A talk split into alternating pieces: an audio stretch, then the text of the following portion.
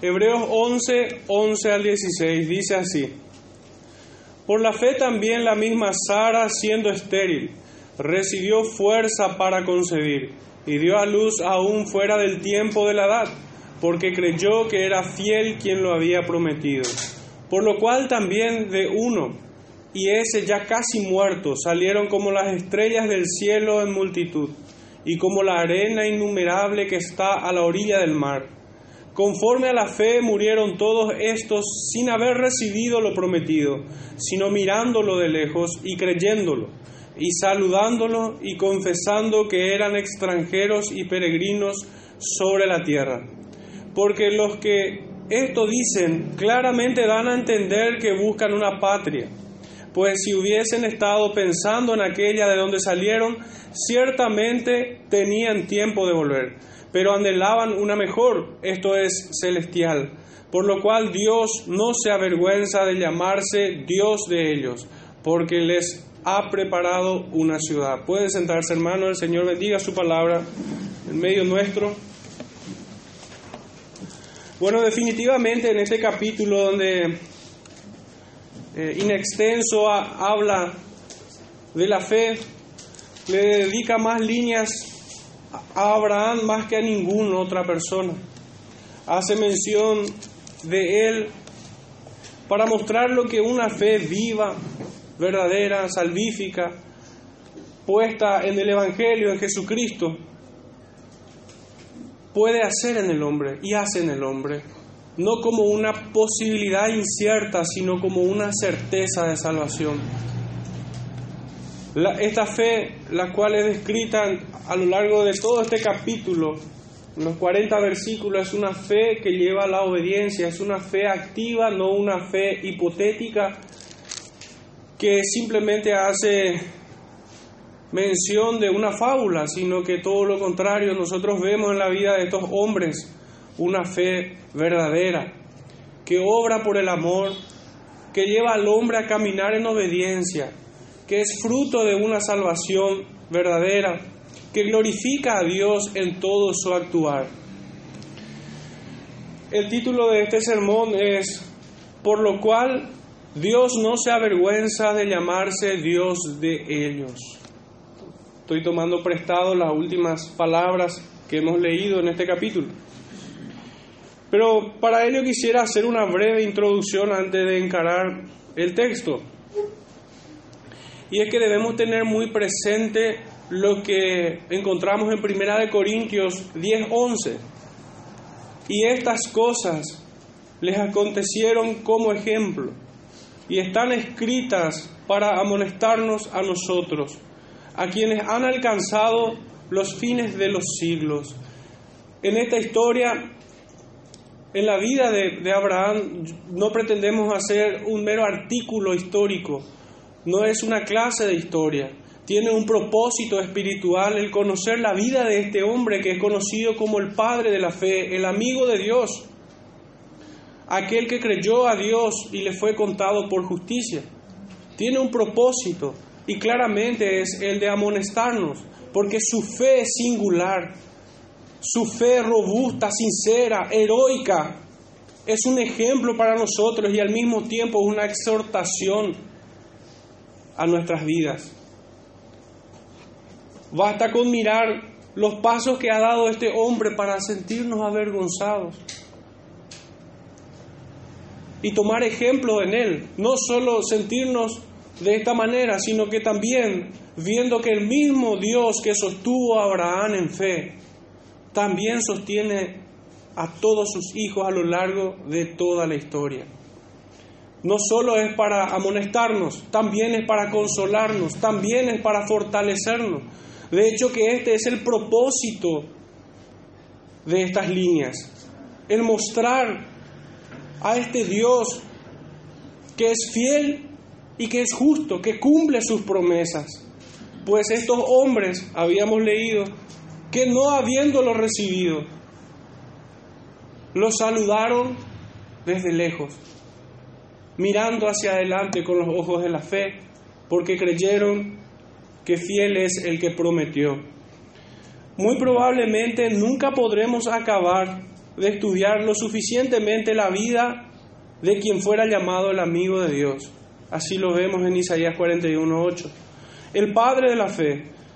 No solo los profetas del Antiguo Testamento y los apóstoles del Nuevo hacen mención de Él, sino que aún nuestro Señor y Salvador Jesucristo, que también lo fue de Él, hace memoria de este hombre, de este hijo suyo, de este hermano en la fe.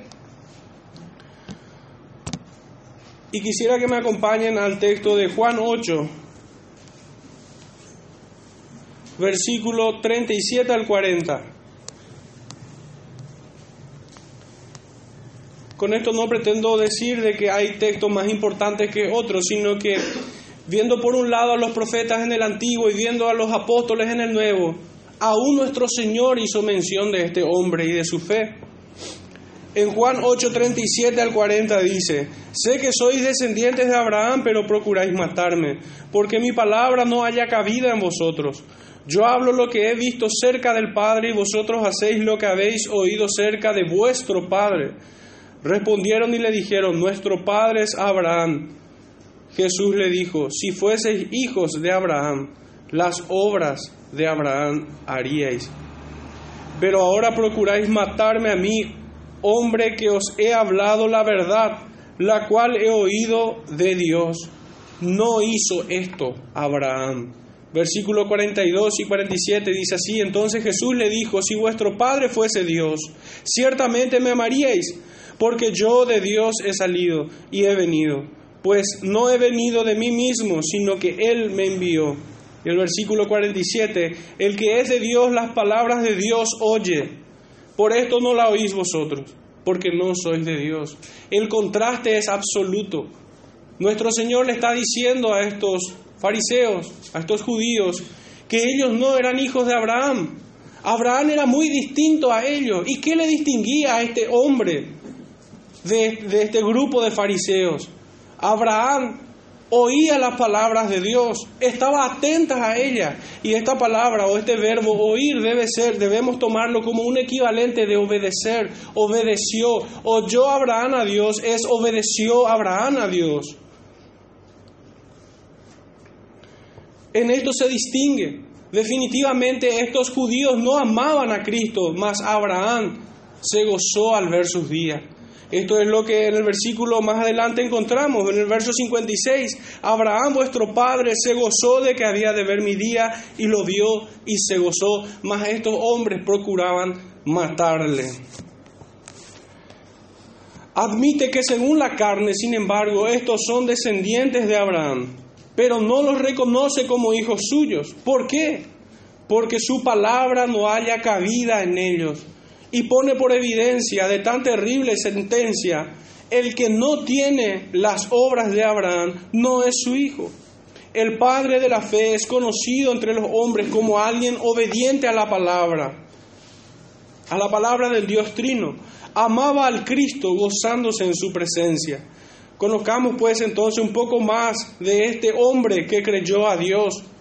Y al hacerlo veremos al Espíritu de Cristo que guiaba sus pasos y le hacía poner la mirada en su Salvador, gozándose en su presencia, en Cristo, el autor y consumador de su fe y de la de todos nosotros.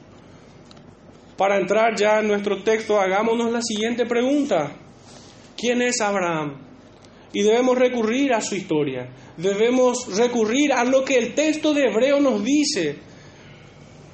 Desde el versículo desde el versículo 8 hasta el versículo 17 se trata de la vida de este hombre.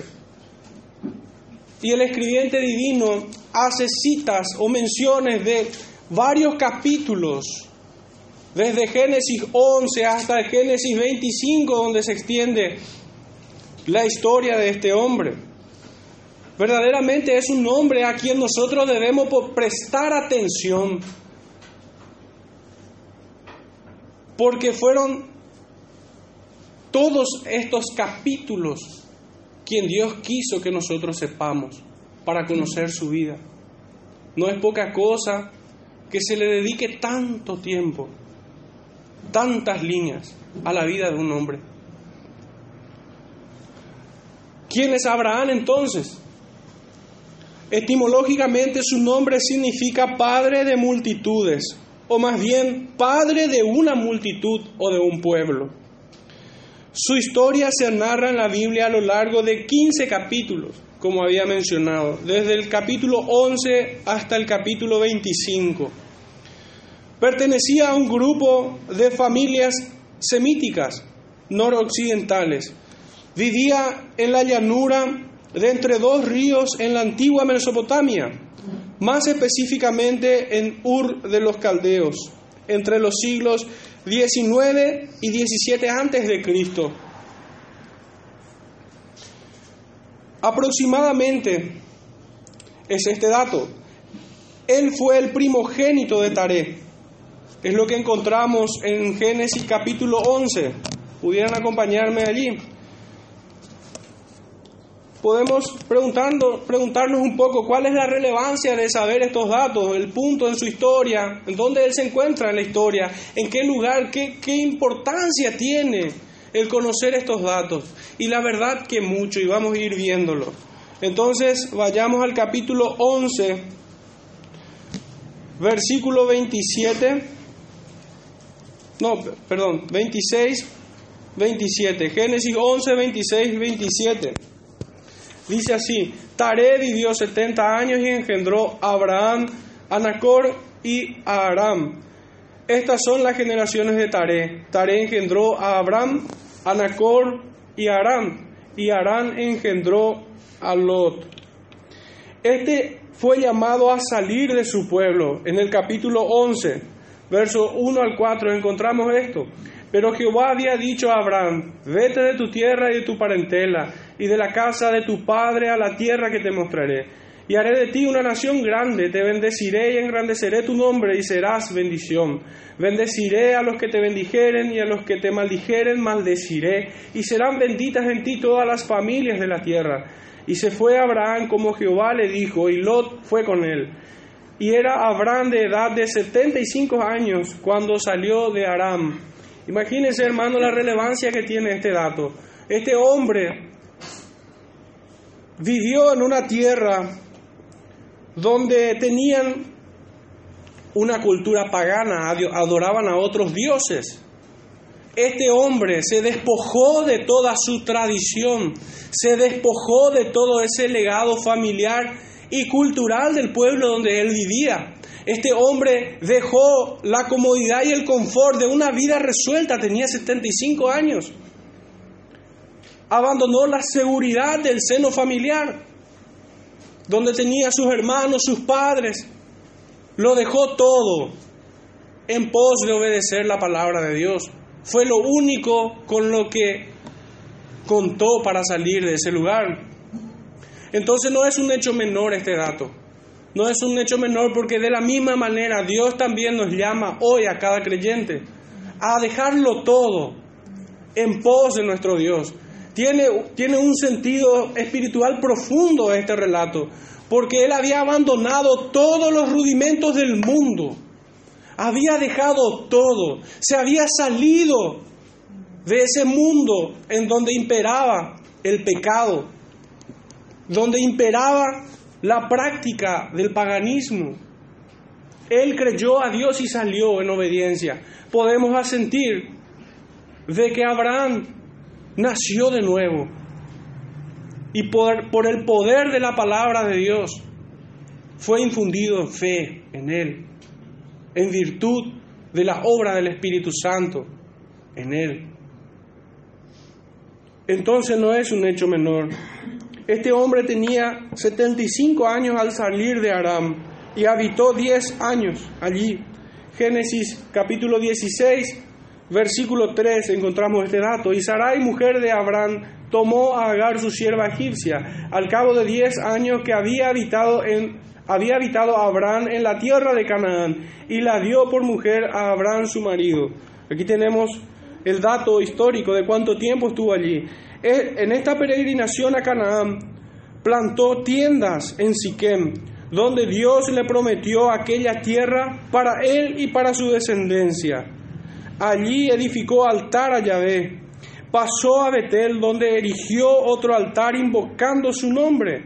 En Génesis de vuelta, pero ya en el capítulo 12, versículos 6 a 8 leemos, y pasó Abraham por aquella tierra hasta el lugar de Siquén, hasta el encino de More, y, y el cananeo estaba entonces en la tierra, y apareció Jehová a Abraham, y le dijo, a tu descendencia daré esta tierra, y edificó allí un altar a Jehová, quien le había aparecido.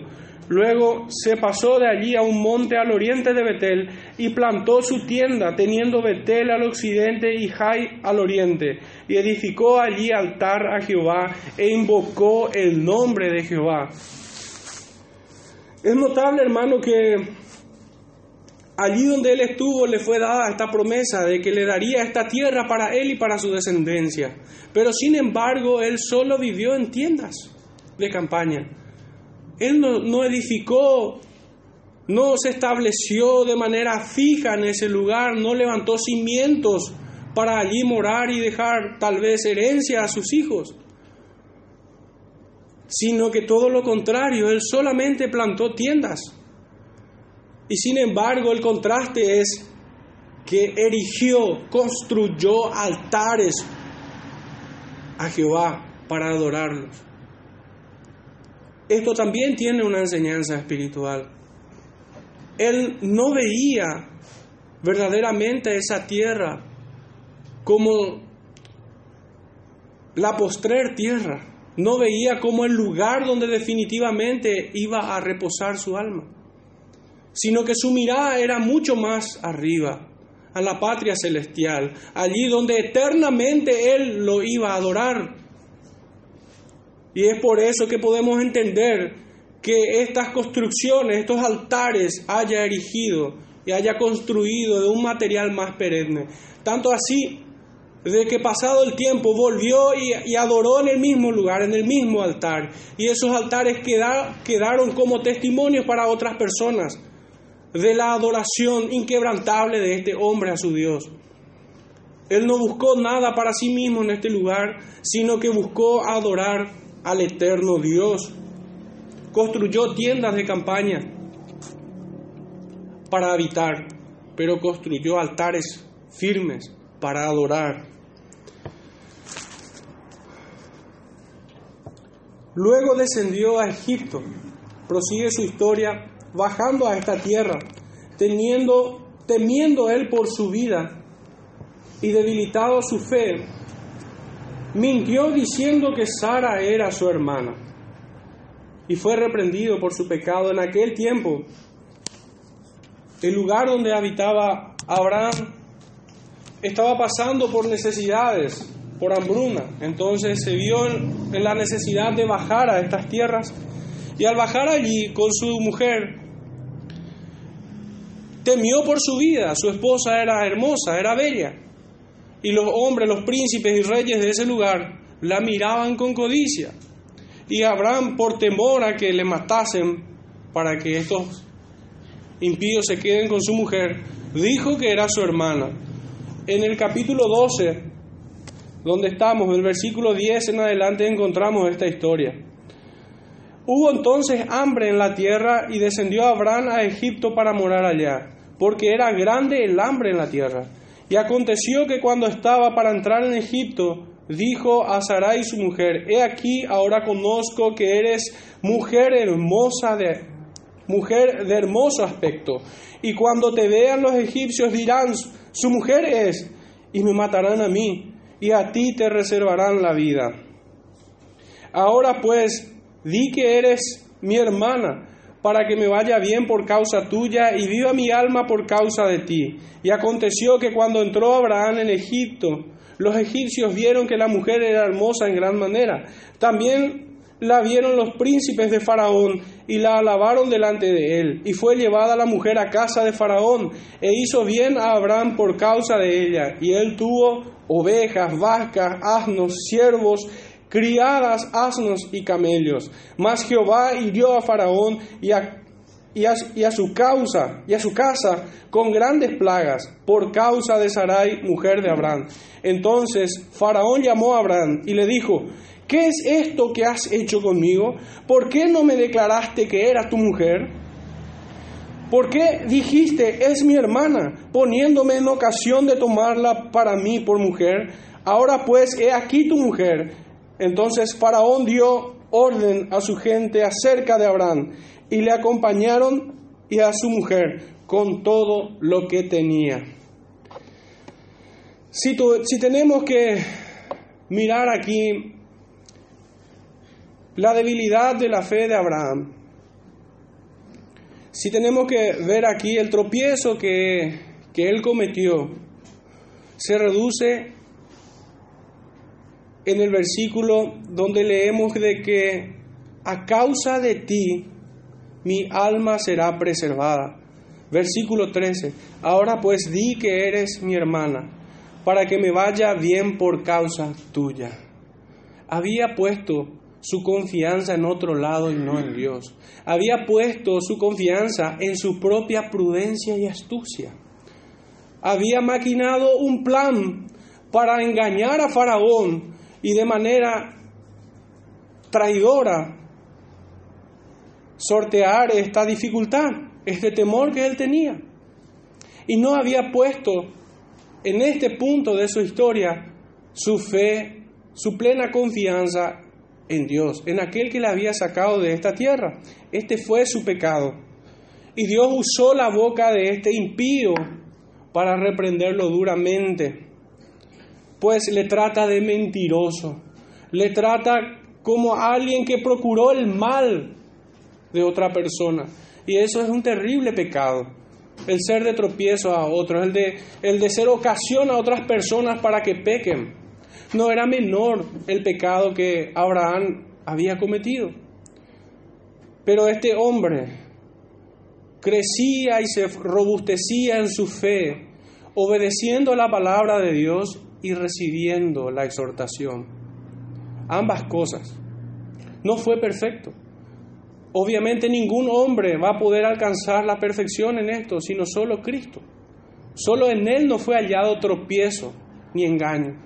Abraham como un mortal más, si bien es el padre de la fe y su fe es singular, es heroica, y eso lo vamos a ver con más detalle, sin embargo también era hombre sujeto a pasiones, así como los profetas. Y en su debilidad tropezó. Un comentario al margen que quisiera hacer es que y uno se pudiera preguntar por qué la expectativa de vida de los hombres, después de decir que su esposa es su hermana, cae. Hermano, di a todo el mundo que ella es tu esposa. Recibe mi consejo. Retomemos el relato. Luego volvió a Betel, al altar antes erigido anterior, anteriormente. Esto está en el capítulo 13, versículo 3. Y volvió por sus jornadas desde el Negev hacia Betel, hasta el lugar donde había estado antes su tienda entre Betel y Jai. Volvió a adorarlo, es lo que habíamos dicho hace, hace rato. Ese altar que él había erigido había permanecido allí como testimonio de su fe, de su adoración sincera y perenne al Dios vivo. Ocurrió luego que habiendo prosperado bastante en riquezas, surgieron peleas entre sus pastores y los pastores de su sobrino Lot. Abraham lo resuelve diciendo que debían separarse y dio la prerrogativa a Lot de que eligiese primero él hacia dónde había de recalar. En el mismo capítulo 13, versículo 11, versículo 1 al 12, nosotros vemos esto. Después de que, de que tenían ellos grandes riquezas, versículo 2, y Abraham era riquísimo en ganado, en plata y en oro, y volvió por sus jornadas desde el Neguet hacia Betel, hasta el lugar donde había estado antes su tienda entre Betel y Jai, al lugar del altar que había hecho allí antes, e invocó allí Abraham el nombre de Jehová. También Lot, que andaba con Abraham, tenía ovejas, vacas y tiendas. Y la tierra no era suficiente para que habitasen juntos, pues sus posesiones eran muchas y no podían morar en un mismo lugar y hubo contienda entre los pastores del ganado y Abraham, entre los, entre los pastores del ganado de Abraham y los pastores del ganado de Lot. Y el cananeo y el fereceo habitaban entonces en la tierra. Entonces Abraham dijo a Lot, no haya ahora altercado entre nosotros dos, entre mis pastores y los tuyos, porque somos hermanos. ¿No está toda la tierra delante de ti? Yo te ruego que te apartes de mí. Si fueres a la mano izquierda, yo iré a la derecha, y si tú a la derecha, yo iré a la izquierda. Y alzó Lot sus ojos y vio toda la llanura del Jordán, que toda ella era de riego como el huerto de Jehová, como la tierra de Egipto en la dirección de Zoar, antes que destruyese Jehová a Sodoma y a Gomorra. Entonces Lot escogió para sí toda la llanura del Jordán, y se fue Lot hacia el oriente, y se apartaron el uno del otro. Abraham acampó en la tierra de Canaán, en tanto que Lot habitó en las ciudades de la llanura, y fue poniendo sus tiendas hasta Sodoma. Hermano, también esta, este segmento de su historia nos deja una enseñanza espiritual. Abraham, ante una situación de problema, fue y adoró, buscó consejo en el Señor. En cambio, Lot simplemente miró arriba y eligió conforme a sus sentidos, le decía. Solamente dependió de su prudencia. En cambio, este hombre de fe consultó a Jehová, buscó en Dios y recibió el consejo. Esta es la, la diferencia que muchas veces hay entre una buena decisión y una mala. Y es que cuando nosotros dependemos exclusivamente de, nuestra prudencia, nos estamos haciendo necios y no sabios. Cuando debiéramos de decir, como Santiago nos dice en el capítulo 4 de su libro, que debiéramos de consultar al Señor si esto es así o no, y no simplemente hacer planes de ir mañana, iremos y haremos esto y aquello, cuando no sabemos ni siquiera si hemos de vivir o no, si el Señor nos ha de otorgar vida o no. Esta es la diferencia que hay entre una buena decisión y una decisión equivocada. Y es cuando solamente confiamos en nuestra prudencia y sacamos de la ecuación el consejo de Dios y no le buscamos. Esta es la diferencia. Luego Abraham se trasladó al encinar de Manre, en Hebrón, donde erigió otro altar y recibió la promesa. Este es un punto importante también en su historia. En el mismo capítulo 13, pero ya en los versículos 14 al 18, nosotros leemos así, y Jehová dijo a Abraham, después de que Lot se apartó de él, alza ahora tus ojos y mira desde el lugar donde estás hacia el norte y el sur, y al oriente y al occidente porque toda la tierra que ves la daré a ti y a tu descendencia para siempre, y haré tu descendencia como el polvo de la tierra, que si alguno puede contar el polvo de la tierra, también tu descendencia será contada. Levántate, ve por la tierra a lo largo de ella y a su ancho, porque a ti la daré. Abraham, pues, removiendo su tienda, vino y moró en el encinar de Manre que está en Hebrón y edificó allí altar a Jehová. De vuelta, una vez más, esta fe lo lleva a construir un altar de adoración al Señor. Es que esta fe no es un amuleto para que nos vaya bien en las finanzas o en los negocios sino que esta fe nos lleva a adorar al Señor. Es esto lo que nos cuenta el libro de Hebreos en su capítulo 11. Cuando nosotros vemos a Abel, vemos que él adoró. Cuando vemos a Enoch, vemos que él adoró. Cuando vemos a Noé también. Y sin duda a Abraham lo ha hecho. A donde iba, él no plantaba una casa, para allí quedarse eternamente, sino que hacía un altar de adoración, construía un altar de adoración.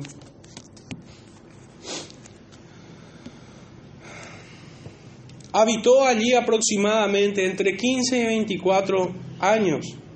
En Génesis 14, versículo 13, leemos así, y vino uno de los que escaparon y lo anunció a Abraham el hebreo, que habitaba en el encinar de Manre el amorreo, hermano de Escol y hermano de Aner, los cuales eran aliados de Abraham. Este es nuestro punto para calcular más o menos el tiempo transcurrido.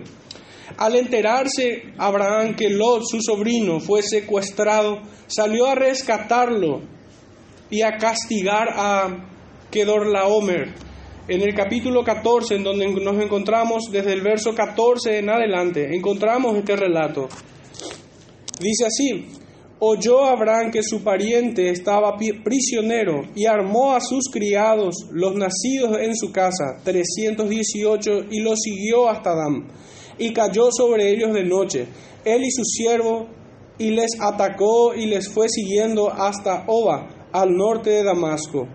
Y recobró todos los bienes y también a Lot su pariente y sus bienes y a las mujeres y demás gente. Cuando volvía de la derrota de Kedorlaomer y de los reyes que con él estaban, salió el rey de Sodoma a recibirlo al valle de Sabe, que es que es el valle del rey. Entonces Melquisedec, rey de Salem y sacerdote del Dios Altísimo, sacó pan y vino y le bendijo, diciendo: Bendito sea Abraham del Dios Altísimo, creador de los cielos y de la tierra, y bendito sea el Dios Altísimo, que entregó tus enemigos en tu mano y le dio a Abraham los diezmos de todo. Entonces el rey de Sodoma dijo a Abraham, dame las personas y toma para ti los bienes. Respondió Abraham al rey de Sodoma, he alzado mi mano a Jehová Dios Altísimo, creador de los cielos y de la tierra, que desde un hilo hasta una correa de calzado, nada tomaré de todo lo que es tuyo, para que no digas, yo enriquecí a Abraham, excepto solamente lo que comieron los jóvenes y la parte de los varones que fueron conmigo, Aner, Escol y Manre, los cuales tomarán su parte. Hermanos, esta historia sin duda que nos habla y nos deja una enseñanza espiritual. Nosotros vemos aquí a un Abraham misericordioso, compasivo, angustiado al ver a su hermano en tal situación. Él no se desentendió de esta, de esta situación, sino que con valor y coraje acudió, acudió a su lugar, a donde él estaba, sometiendo con valor a los que oprimían y tenían prisionero, a su hermano Lot, su hermano en la fe. Él no se desentendió.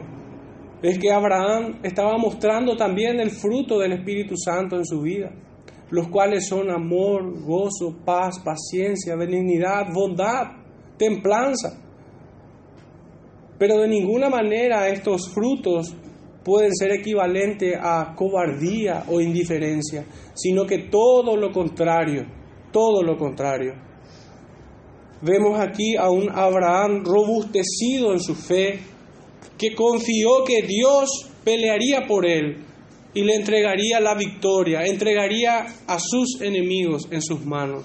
Fue victoriosa, fue una fe victoriosa. No fue el brazo de hombre el que allí venció, no fue el brazo de carne, sino fue el designio de Dios a favor de su Hijo. Dios atendió a un corazón contrito y humillado, pues esto es lo que sentía Abraham. Abraham estaba compungido, Abraham estaba profundamente preocupado por Lot. No podía dejarlo allí. Y Dios no despreció un corazón contrito y humillado como el de Abraham en ese momento, sino que lo favoreció en todo. Otra enseñanza que encontramos aquí es que todo lo que hizo Abraham no hizo para dejar en deuda a Lot para con él. No hizo para que el mundo le reconozca y le aplauda o le entregue un título de campeón, sino que él lo hizo para la gloria de Dios. Cuando este rey de Sodoma quiso otorgarle bienes, ¿cuál fue la respuesta de Abraham? Le dijo, no, no, para que no digas que yo enriquecí a Abraham para que no digas esto, he alzado mi mano a Jehová Dios Altísimo, creador de los cielos y de la tierra, que desde un hilo hasta una correa de calzado, nada tomaré de todo lo que es tuyo, para que no digas, yo enriquecí a Abraham. Todo lo que hacía este hombre glorificaba a su Dios. Y de ninguna manera él buscaba algún beneficio moral para sí mismo. Él no buscaba la gloria del hombre, él no buscaba la gloria de este mundo. Él buscaba glorificar a aquel que había respondido a su corazón contrito y humillado. Él reconocía que era Dios quien obraba en ese momento y en ese lugar. Fue Dios quien los rescató.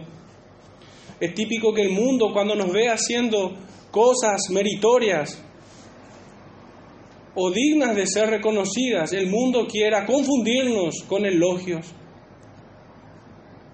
Satanás no desaprovecha situaciones como esa.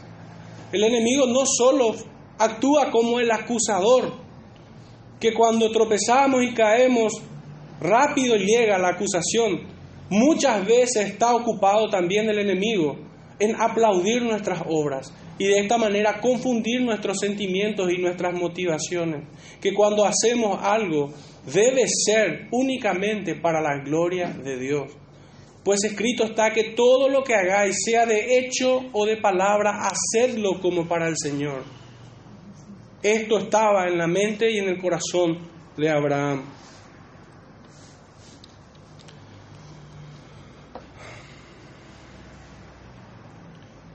Abraham recibió la bendición de Melquisedec y rechazó los bienes que le ofreció el rey de Sodoma. Pero hasta este punto de su historia Abraham tenía una debilidad en su fe, pero que luego fue confirmado por Dios.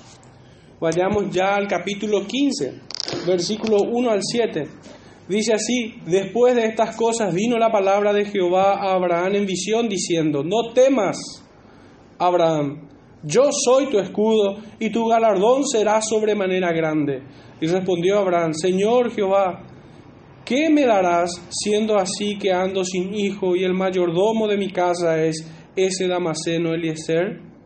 Dijo Abraham, mira que no me has dado prole y he aquí que será mi heredero un esclavo nacido en mi casa. Luego vino a él palabra de Jehová diciendo, no te heredará este, sino un hijo tuyo será el que te heredará. Y lo llevó fuera y le dijo, mira ahora los cielos y cuenta las estrellas, si las puedes contar. Y le dijo, así será tu descendencia. Y creyó a Jehová y le fue contado por justicia. Abraham fue confirmado. Fíjense hermanos que lo primero que el Señor le dice, no temas. No temas. La confusión y la duda traen este sentimiento al corazón del hombre. Con ejemplo infinitamente más minúsculos, nosotros podemos estar temerosos cuando no tenemos provisión de qué comeremos o qué daremos de comer a nuestros hijos el día de mañana.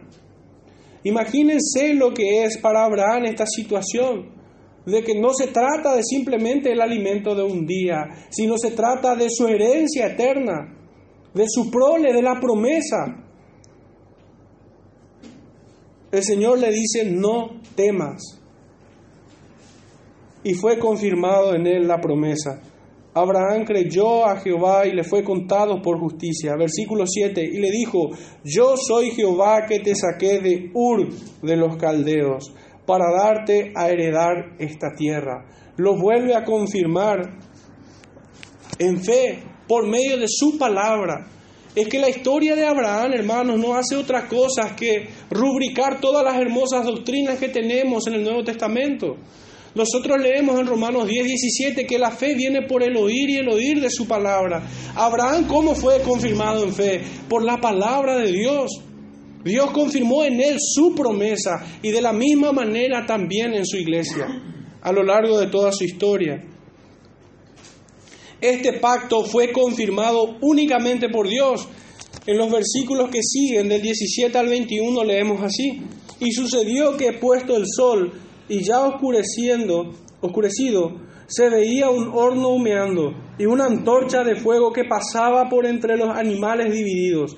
En aquel día hizo Jehová un pacto con Abraham diciendo, a tu descendencia daré esta tierra, desde el río de Egipto hasta el río grande, el río Éufrates, la tierra de los ceneos, de los ceneseos, de los ammoneos, los eteos, los pereceos, los rafaitas, los amorreos, los cananeos, los jergueseos y los jebuseos.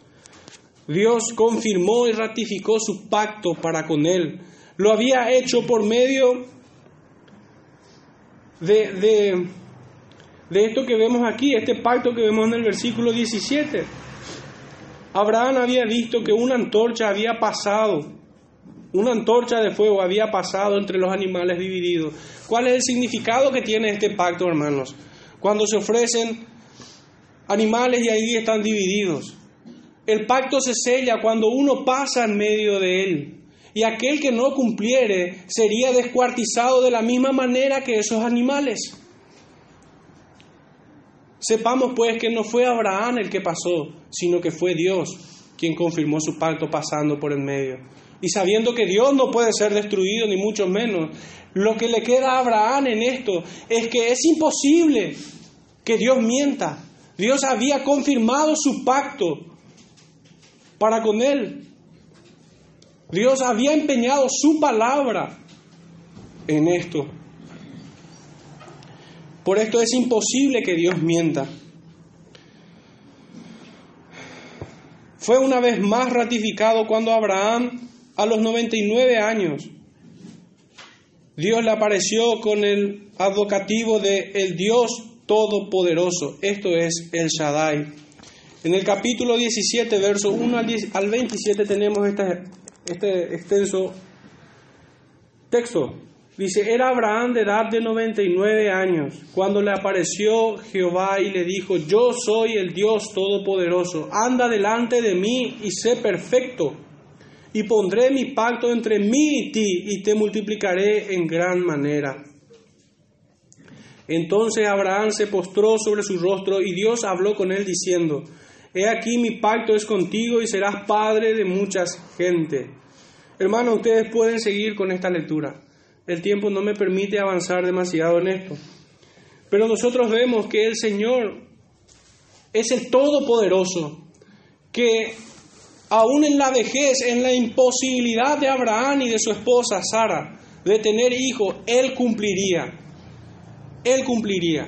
Él es el Shaddai, el Dios Todopoderoso. Una vez más, Dios había, había ratificado de vuelta su promesa al Padre de la fe.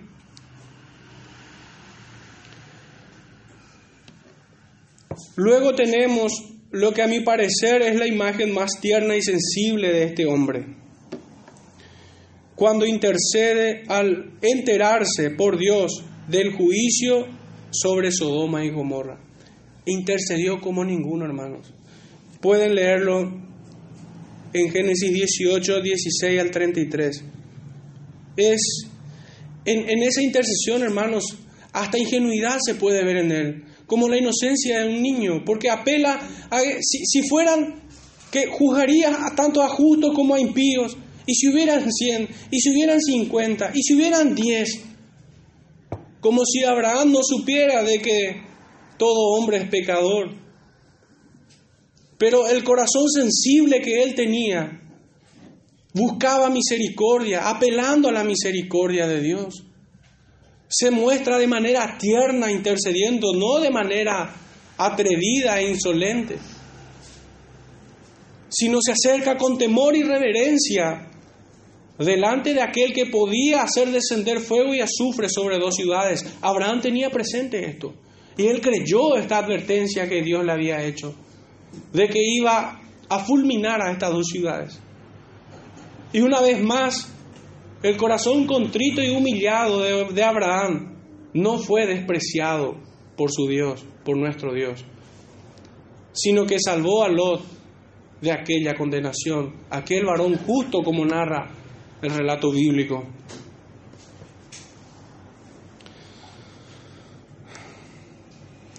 Es en este cuadro en el que nosotros podemos ver de que Abraham es tratado, si bien la escritura nos dice literalmente de que Abraham fue el amigo de Dios, pero es en este trato, hermanos, cuando Dios no le oculta, sino que le dice a él de su juicio para con Sodoma y Gomorra, es que nosotros podemos ver de que verdaderamente Dios le tuvo por amigo a Abraham, Porque un amigo no hace nada oculto. Un amigo es transparente. Abraham intercedió de tal manera. Cuando su amigo, porque ese fue el trato que el Señor le extendió, es la misma enseñanza de nuestro Salvador en Juan 15, 14 y 15. Cuando le dice, vosotros sois mis amigos y hacéis lo que yo os mando. Y aquel que es amigo no oculta nada al otro. Eso podemos ver brevemente ese texto, creo que es muy relevante para entender este fragmento. Juan 15, versículo 14 y 15 dice así, vosotros sois mis amigos y hacéis lo que yo os mando. Abraham estaba cumpliendo esto, pues él caminaba en obediencia. Verso 15, ya no os llamaré siervo, porque el siervo no sabe lo que hace su Señor, pero os he llamado amigos porque todas las cosas que oí de mi Padre os las he dado a conocer. Así también, hermanos, Dios nos llama amigos a todo aquel que camina en obediencia. Y de la misma manera, Él no nos oculta lo que ha de venir a toda esta generación.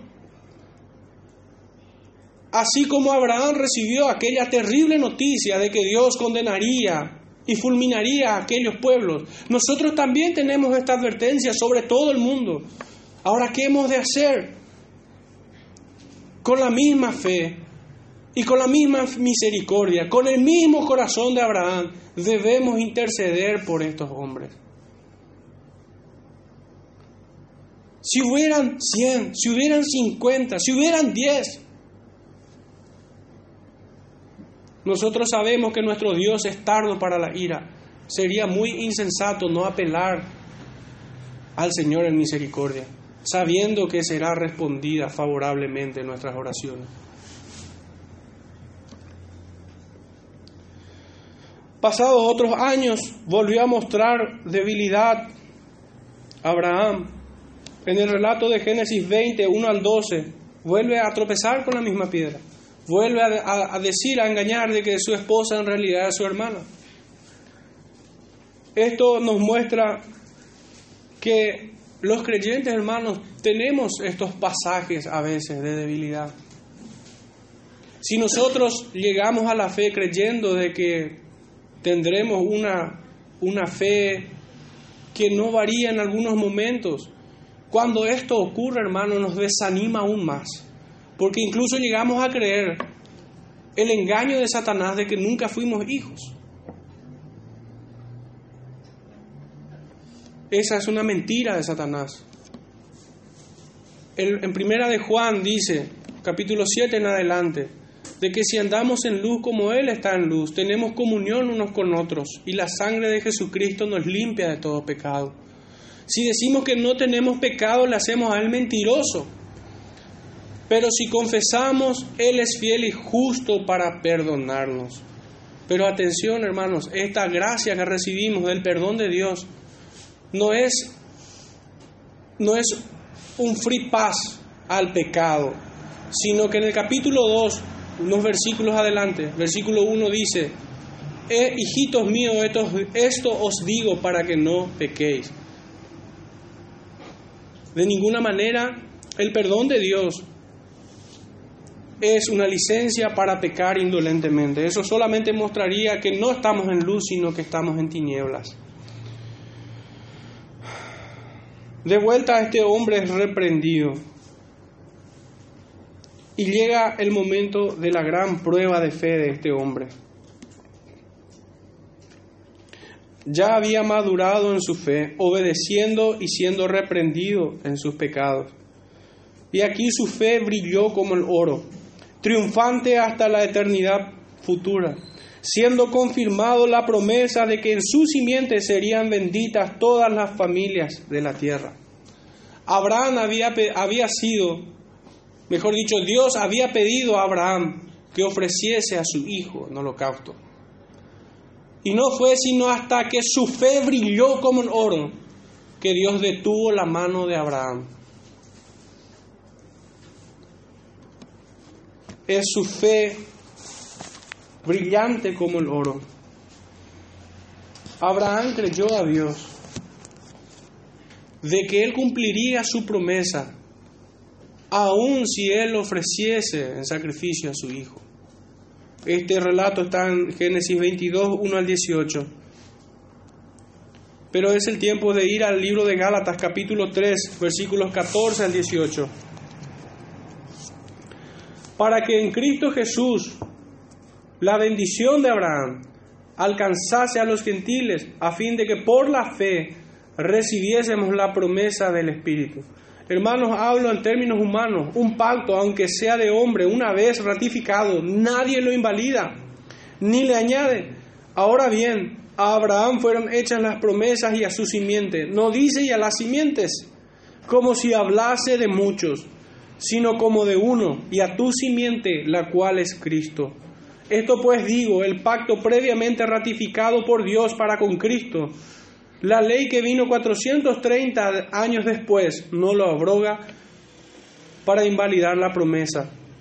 Porque si la herencia es por la ley, ya no es por la promesa, pero Dios la concedió a Abraham mediante la promesa. Esta promesa fue cumplida cabalmente en Cristo Jesús. Esta promesa que fue previamente confirmado y ratificado por Dios. Abraham murió a los 175 años de edad, siendo peregrino y extranjero en esta tierra. Abraham provenía de un trasfondo de adoración pagana. Adoraban a una deidad falsa de nombre Sin, divinidad protectora de Aram, más conocido como Nanar, diosa lunar, los ancestros de los israelitas eran politeístas. Inmerso en todo esto estaba Abraham hasta que escuchó la voz de Dios. Entonces Abraham salió de todo eso y obedeció a la palabra de Dios, saliendo de su tierra a la patria celestial. Él rompió con toda la tradición familiar y aún la de toda su cultura. ¿Por qué? ¿Qué lo impulsó? Encontramos una respuesta en el libro de Santiago, capítulo 4, versículo 4 al 8. Oh almas adúlteras, ¿no sabéis que la amistad del mundo es enemistad contra Dios? Cualquiera pues que quiera ser amigo del mundo se constituye enemigo de Dios. ¿O pensáis que la escritura dice en vano, el espíritu que Él ha hecho morar en nosotros nos anhela celosamente? Pero Él da mayor gracia. Por esto dice, Dios resiste a los soberbios y da gracia a los humildes. Someteos pues a Dios, resistid al diablo y huirá de vosotros. Acercaos a Dios y Él se acercará a vosotros. Pecadores, limpiad las manos y vosotros los de doble ánimo, purificad vuestros corazones. Literalmente salió sin saber a dónde iba abandonó la seguridad de su tierra y se aferró a la fe. Se aferró a Dios en fe. En la historia de este hombre vemos que luchó contra su incredulidad, contra sus propias concupiscencias, contra las tentaciones del mundo y Satanás, pero se sostuvo por medio de una fe victoriosa, recibiendo las buenas nuevas de salvación. Pues Abraham es llamado el padre de la fe. En, el capítulo 3 del libro de Gálatas, versos 6 al 9, leemos así. Y la lengua, no, perdón. Gálatas 3, versículo 6. Así Abraham creyó a Dios y le fue contado por justicia. Sabed por tanto que los que son de fe, estos son hijos de Abraham. Y la escritura, previendo que Dios había de justificar por la fe a los gentiles, dio de antemano la buena nueva a Abraham diciendo, en ti serán benditas todas las naciones de la tierra. De modo que los que son de fe son bendecidos con el creyente Abraham. Las buenas nuevas Dios, Dios puso en él fe para creerlas. Dios ratificó su promesa, lo confirmó y, y ratificó para con Cristo, la bendición de Abraham. En el mismo libro de Gálatas 3, versículo 17 dice, esto pues digo, el pacto una vez previamente ratificado por Dios para con Cristo, la ley que vino 430 años después no la abroga para invalidar la promesa. Dios cumplió su pacto para con Abraham en Cristo. La bendición de Abraham. Entrando ya, hermanos, en la reflexión y aplicación. ¿Por qué hemos de estudiar la vida de Abraham? En ella encontramos una fe salvífica en Jesucristo.